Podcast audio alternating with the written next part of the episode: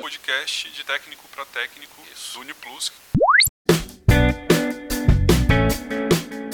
Olá pessoal, sejam muito bem-vindos mais uma vez. Este é o podcast Uniplus, episódio 16 de 2021. Uma grande alegria estar aqui conversando com os nossos técnicos. Se você faz parte da equipe de alguma revenda da Intelidata e está buscando informações sobre o Uniplus, então está no lugar certo. Estamos aqui para a nossa conversa quinzenal sobre o Uniplus e outros assuntos relacionados ao sistema. Agora, se por acaso você não é ainda uma revenda da Intelidata, mas de algum outro modo teve acesso ao nosso conteúdo, não tem problema, fique à vontade também, seja bem-vindo, está em casa. Talvez você não entenda tudo que a gente vai falar aqui, mas pelo menos vai ter uma ideia clara do esforço da Intelidata em melhorar continuamente o UniPlus e também comunicar isso de forma transparente para as nossas revendas parceiras. Eu sou Leandro Pereira, faço parte da equipe do suporte, estou contente com essa nova oportunidade de conversar com vocês e de novo estou dividindo os microfones aqui com a Bettina Arker, a nossa enxadrista master, que faz parte da equipe do marketing. Tudo bem, Bettina?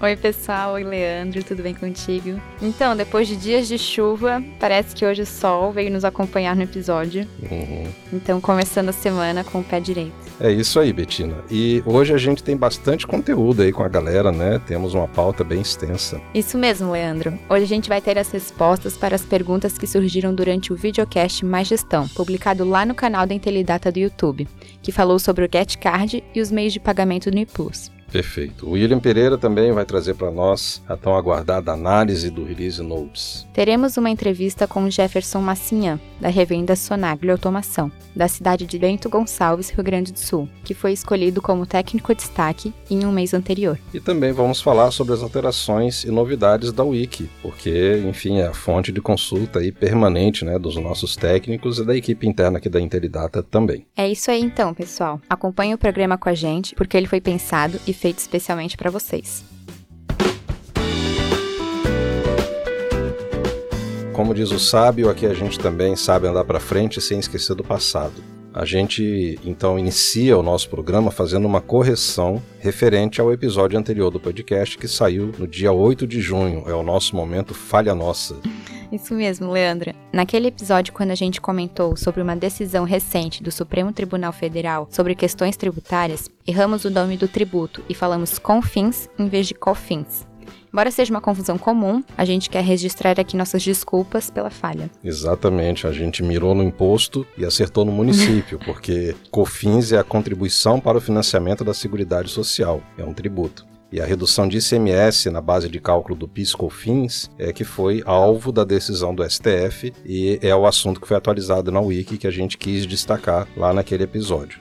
Já CONFINS é um município que fica na região metropolitana de Belo Horizonte, onde, aliás, a gente tem cinco revendas, né, na região metropolitana de BH. E Confins, no caso, é onde fica parte do aeroporto internacional. Então a gente está aqui registrando a correção e aproveitando para mandar um abraço lá para as nossas cinco revendas que fazem um excelente trabalho naquela região.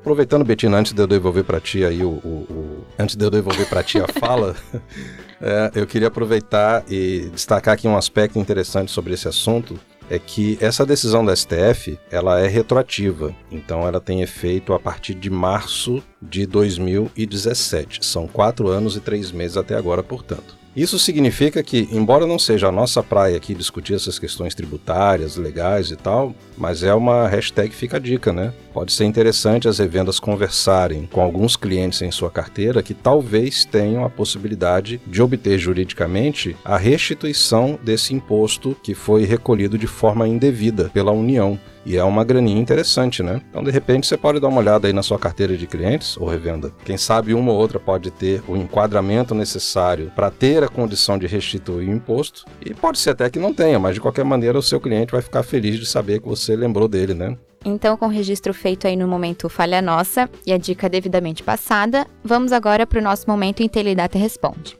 Agora a gente quer falar do videocast Mais Gestão, que saiu no canal da Intelidata lá no YouTube no dia 7 de junho. Naquele conteúdo, a Jéssica, da nossa equipe comercial, e o Lucas Aliano, da GetCard, conversaram bastante sobre GetCard e os meios de pagamento no Uniplus.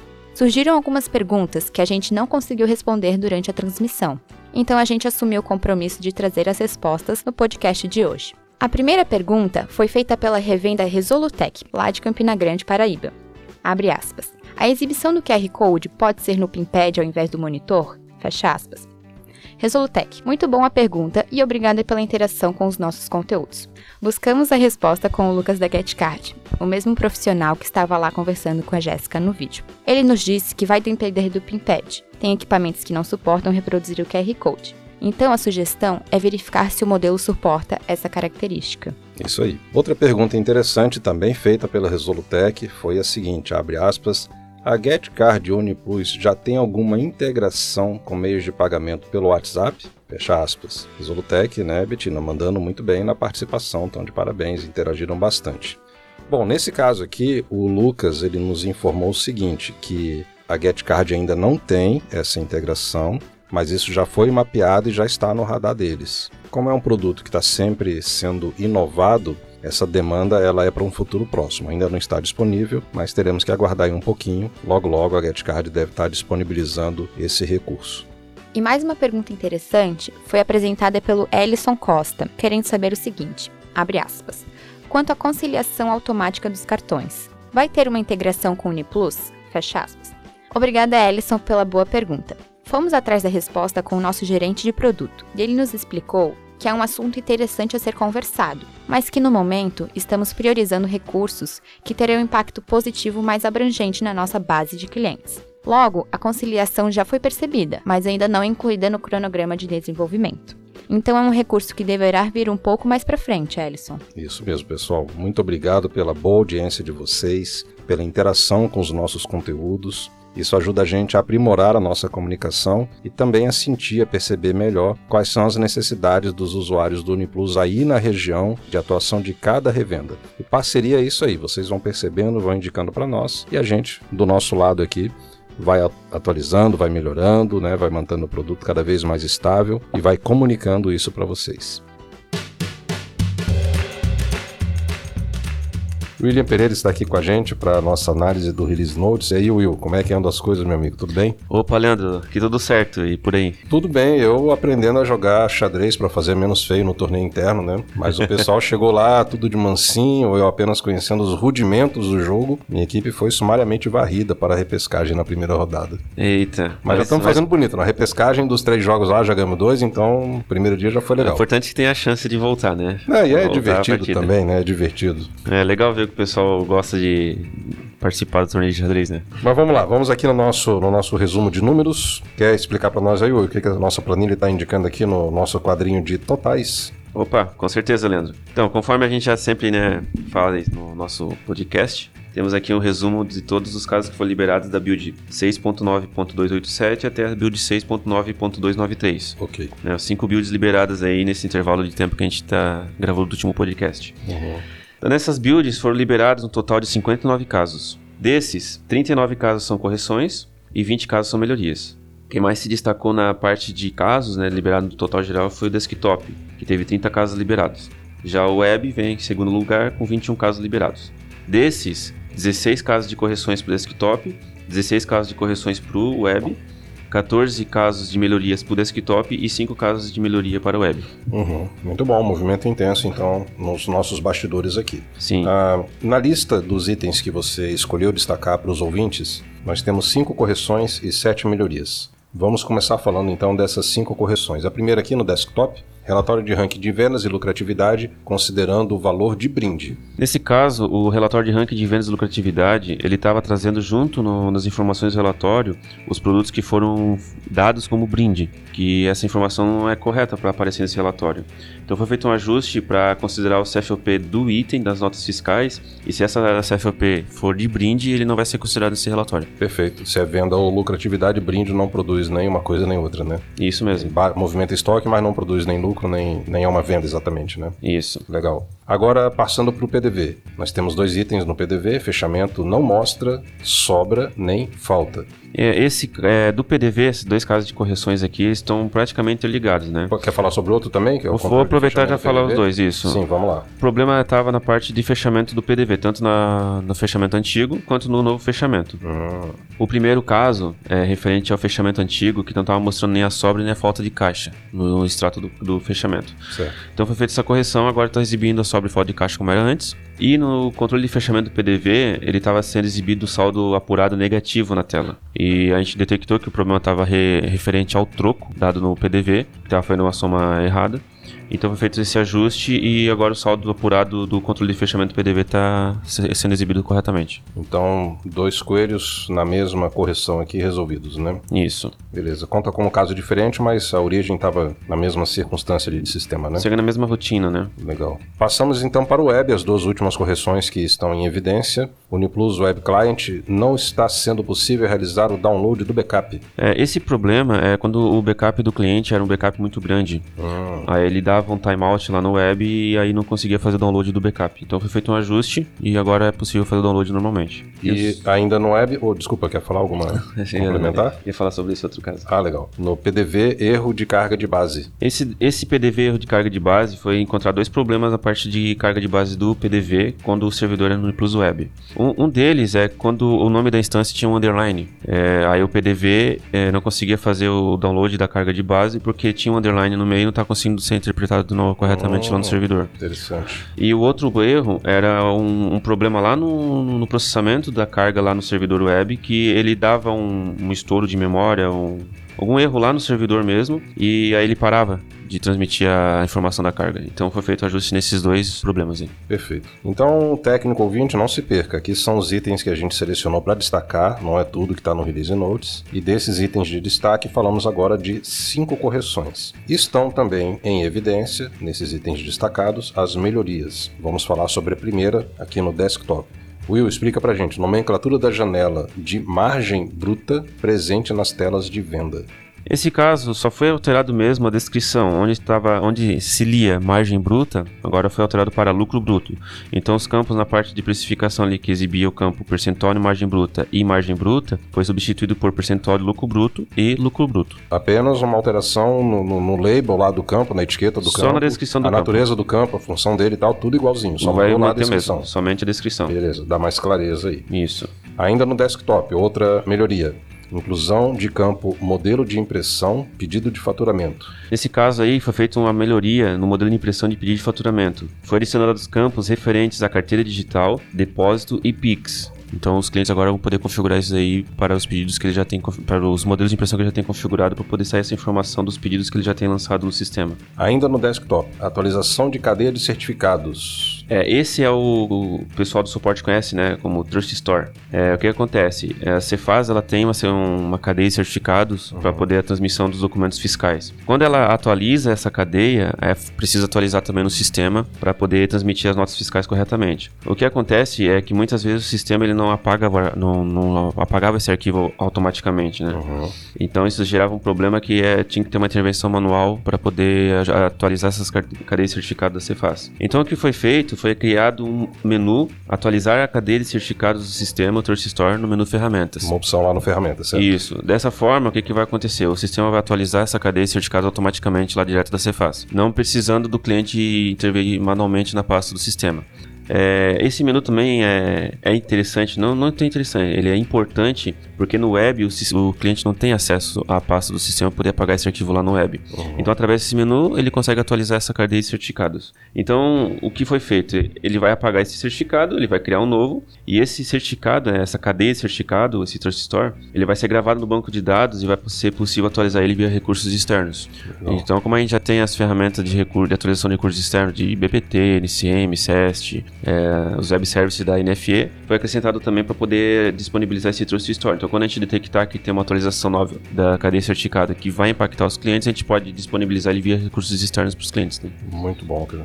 É, parece uma coisinha simples, mas faz diferença aí, viu? Sim. Legal, muito bom, gostei disso aqui. Vamos lá, continuamos aqui nas melhorias, vamos agora pular para o PDV. Atualizar drive da MFE no Ceará sem uso do integrador. Essa melhoria pra, para os clientes do Ceará que utilizam o PDV com MFE, é, agora não vai precisar mais ser utilizado o integrador do, do Ceará. Com essa atualização, o sistema vai conectar diretamente com o MFE através do driver disponibilizado. Ok, Então o cliente atualiza ali e já não precisa mais utilizar o integrador. certo, muito bem. Estamos ainda nas melhorias, vamos agora pular para o web. Financeiro e histórico de cliente. Essa melhoria é a implementação das abas financeiro e histórico do cadastro de cliente no Uniplus Web. Ok. Essas informações já tinham desktop eram informações bem interessantes para os clientes, né? Então foi disponibilizada essas duas abas no Uniplus Web. É aquela ideia do web estar cada vez mais próximo do desktop, né? Nos recursos e funcionalidades. Exatamente. Ainda no web, então, vamos aproveitar que a gente falou dele e mais uma melhoria aqui. EDI, coletor de dados na web. Isso mesmo, Leandro. Esse EDI já existia no desktop e os clientes utilizam bastante para fazer a integração. Geralmente eles usam para fazer o ajuste de estoque, no inventário de estoque.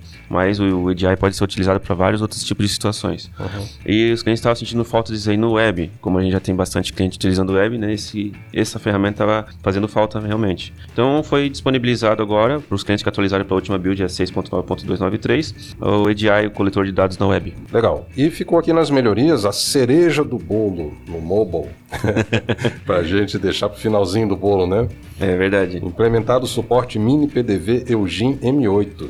Esse é um equipamento da Eugene, que é um mini PDV que os clientes vão poder utilizar com o Unimobile PDV. Hum, É, lembrando que esse equipamento só vai fu- funcionar para os clientes que usam NFC, exclusivamente NFC. Então, se o cliente tem SAT, MFE ou PAF NFE, NFC, desculpa, é, não vão poder utilizar esse, esse equipamento. Somente os clientes que são NFC disponibilizado, né? Só NFC puro, né?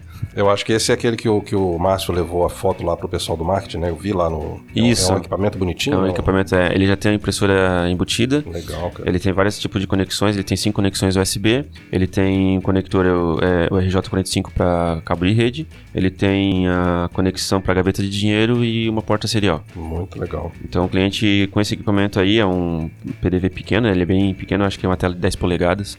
É, ele vai ter vários tipos de conexões, ele pode economizar bastante espaço no estabelecimento dele. né? Muitos serviços com pouco espaço, né? E uma apresentação muito, muito Sim, legal. Ele é sim. bem bonito o equipamento, eu vi lá. Um detalhe é que esse mini PDV ele vem no layout paisagem, né? ele vai deitado. Isso. Então foi feito um ajuste no, no Mobile PDV para ele se adequar a essa resolução da tela do, do mini PDV. Ah, interessante. Então o Mobile PDV nessa tela ele vai estar com redimensionado já para modo paisagem. Ajustado para visão paisagem, Isso. ok. Mas a funcionalidade é a mesma funcionalidade que já existe hoje no, no PDV. Só foi feito mesmo a integração para ele poder trabalhar melhor com esse mini PDV DUG. É, cara, release notes bem rico aí, muita coisa legal acontecendo, hein? E em diversos segmentos aí do, do produto Uniplus, né? Sim, Beleza, Will. Obrigado aí, cara, pela participação mais uma vez. Sucesso aí nas, nas atividades, no trabalho. Daqui uns 15 dias a gente volta a conversar. Opa, Leandro, eu que agradeço o convite aí. E obrigado aí, pessoal. Até a próxima. Valeu. Como vocês sabem, todo mês os setores da Intelidata escolhem um dos técnicos de revenda como técnico destaque do mês. Aqui no podcast, a gente tem feito o esforço de dar a voz para esses e essas profissionais, para conhecer melhor o trabalho e a realidade de cada um. O Leandro gravou uma entrevista com o Jefferson Massanhã, da revenda Sonagro, de Bento Gonçalves, Rio Grande do Sul. Muito bem, pessoal. Estamos aqui conversando com o nosso amigo Jefferson Massinhan. Acertei na pronúncia, Jefferson? Tá certo. Tá correto. Nomes de origem italiana, né? Tudo bem contigo aí? Tô vendo que tá frio, né, cara? Tá tudo tranquilo. Tirando um pouco o frio aí, a gente tá, tá se virando aí. Hoje atualmente tá na faixa de uns 8 a 10 graus. A vantagem do frio é que a gente capricha no café, né? Passa o dia tomando, quem pode, um chocolate quente, né? A gente fica mais É. inspirado e mais anima- animado para trabalhar. Nem só de água vive o homem, né? É verdade. Também de café e chocolate quente, tá certo. Muito bem, Jefferson. Você foi escolhido técnico destaque em um mês anterior.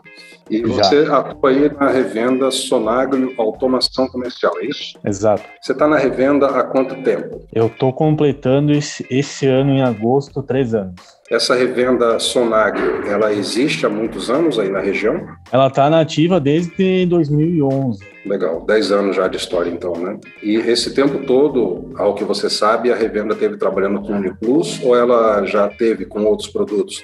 Desde o começo sempre foi Uniplus. Tanto que eu, como tu mesmo disse, era o único, né? E esse único ele acabou pegando no berço e criando já.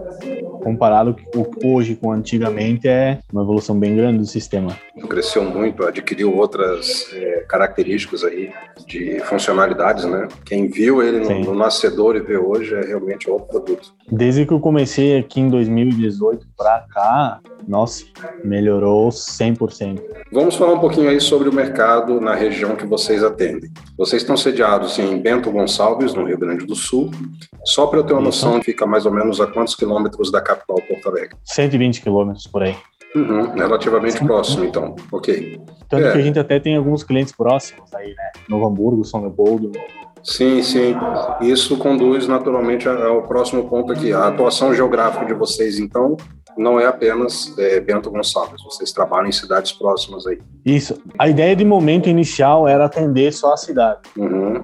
Só que com, com a concorrência muito, muito grande, fica difícil brigar com cinco, seis empresas de sistema. Né? Então a gente chegou a uma conclusão: se, se eles de fora vêm para cá para pegar mercado, a gente daqui vai para fora pegar mercado também. Então, na verdade, os territórios acabam tem, tem umas áreas de comuns aí, né, que vocês estão atuando. Isso. É, junto com outros, com outros concorrentes, né? Legal. Vocês têm um, vocês têm um perfil, um perfil predominante de clientes a questão do perfil, assim, a gente não tem um foco em específico, né? Mas a ideia da gente é o quê? A gente procura pessoas que queiram realmente usar o sistema, né? Não querem ter só porque é obrigação fiscal, porque precisa ter o, o sistema para emitir nota, para gerar relatório para enviar ao contador. Então, nosso foco é gente mais focada na parte de mercados, indústrias, gente que realmente precisa da ferramenta para trabalhar. Sim. Tem casos de lojas pequenas que estão abrindo que, ah, eu só preciso do sisteminha aqui para bater o caixa para emitir cupom. E aí que vem a parte da concorrência, que daí já começa com preços abaixo até de 100 reais, e aí fica difícil brigar. Né? Uhum. Mas então é aquele perfil assim, é gente que precisa de gestão e que consegue entender isso. a importância de ter isso como um diferencial. É, eles quer, que querem usar o sistema para facilitar, não porque são obrigados a ter, entendeu? Muito bom. E na equipe aí da revenda, vocês estão hoje em quantos técnicos ou quantos da área comercial? Ou todo mundo faz um pouco de tudo? Como é que é essa, essa distribuição de funções aí? No começo, quando a gente tinha uma carga de cliente um pouco menor, era meio que todo mundo faz tudo, né? Uhum. Aí hoje a gente já chegou num nível que a gente pode dizer assim, não, a gente tem setores. O suporte ainda é tudo unido, não é separado por por módulos, por exemplo, fulano vai ficar com o gourmet, fulano vai ficar com indústria, fulano vai ficar com mobile. No caso que é o de vocês ali, né? Cada setor tem uma área específica para trabalho. Então a gente tem a Fernanda que fica na parte do financeiro, né? O André que fica na parte do comercial e treinamento. Teria os, o Gabriel, o Ricardo e o Sandro que ficam na parte de suporte e eu na parte de coordenador que eu fico gerenciando eles ali, dando suporte e auxiliando em casos mais que, de, requerem mais experiência, no caso. Então, aproveita e dá um abraço para a equipe aí, fala para o pessoal continuar bem agasalhado e tomando um bom e sagrado cafezinho, né?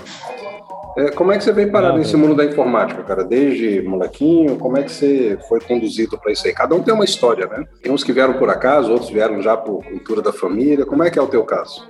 No meu caso, assim, eu sempre fui muito ligado na parte de jogos, né? Hum. Então, eu sempre tive contato com computador desde novo. Acho que o primeiro, primeiro, computador que eu comprei foi com 14 anos, né? Então, essa, isso, eu acabei criando um apego e me interessei nessa área, né? Então, foi que aconteceu que eu estava trabalhando com uma empresa que era um provedor de internet, né?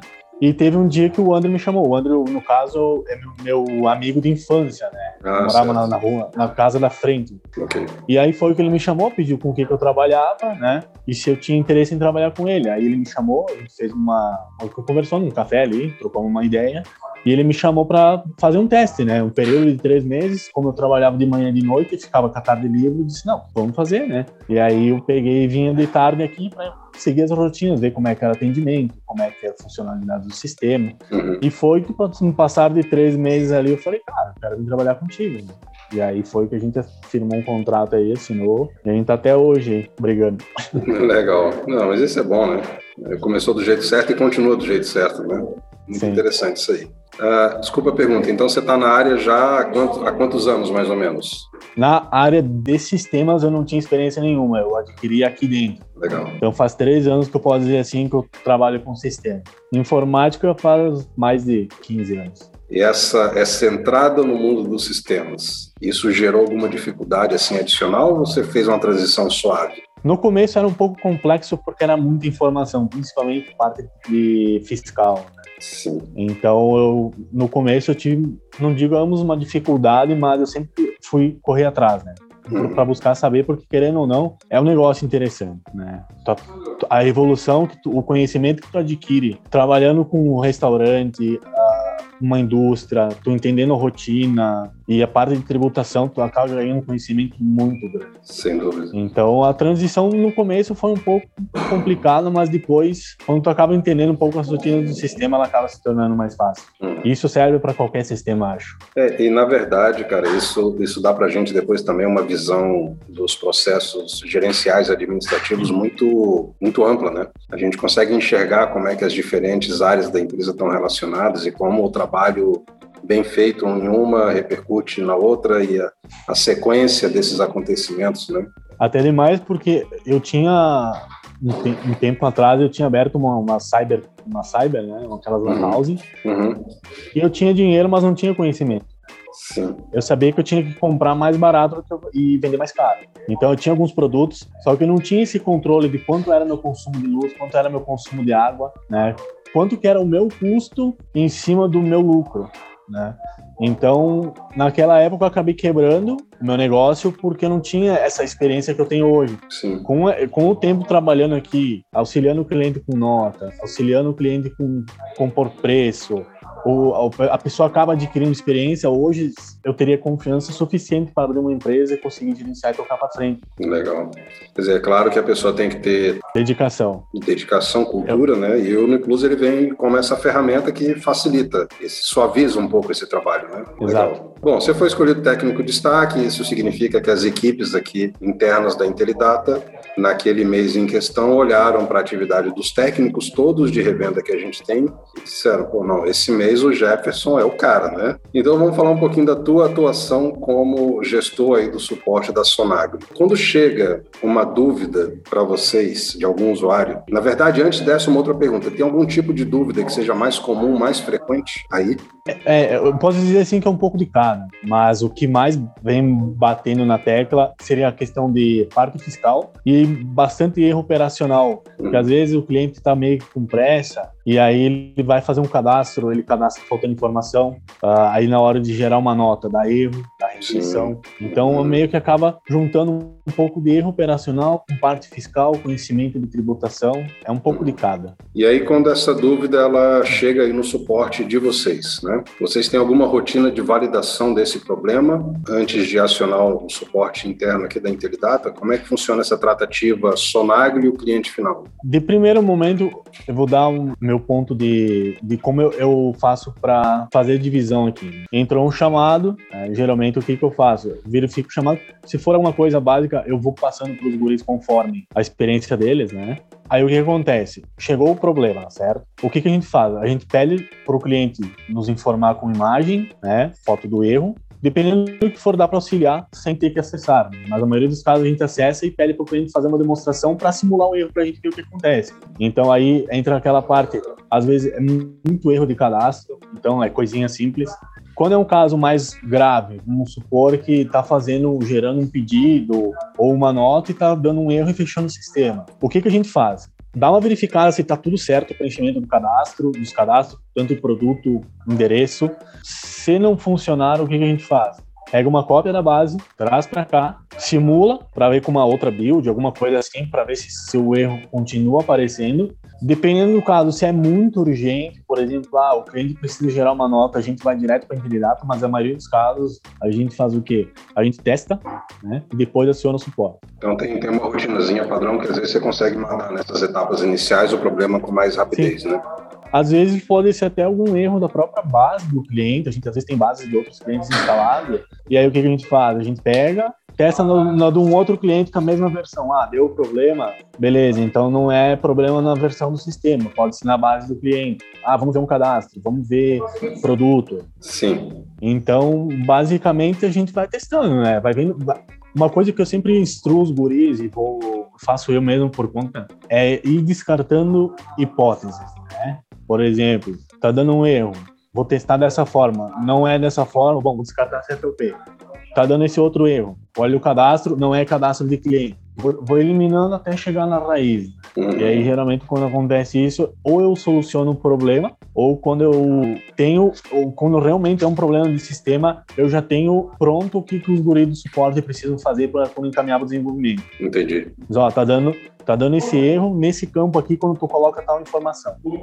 É, na verdade, é aquela preocupação que a gente tem, tanto o suporte aqui como vocês aí, é que o teu cliente final ele esteja sempre vendendo, faturando e não parado por algum problema que seja evitável, né? Então, quanto antes resolver, melhor para todos os envolvidos, né? As três partes aí, né?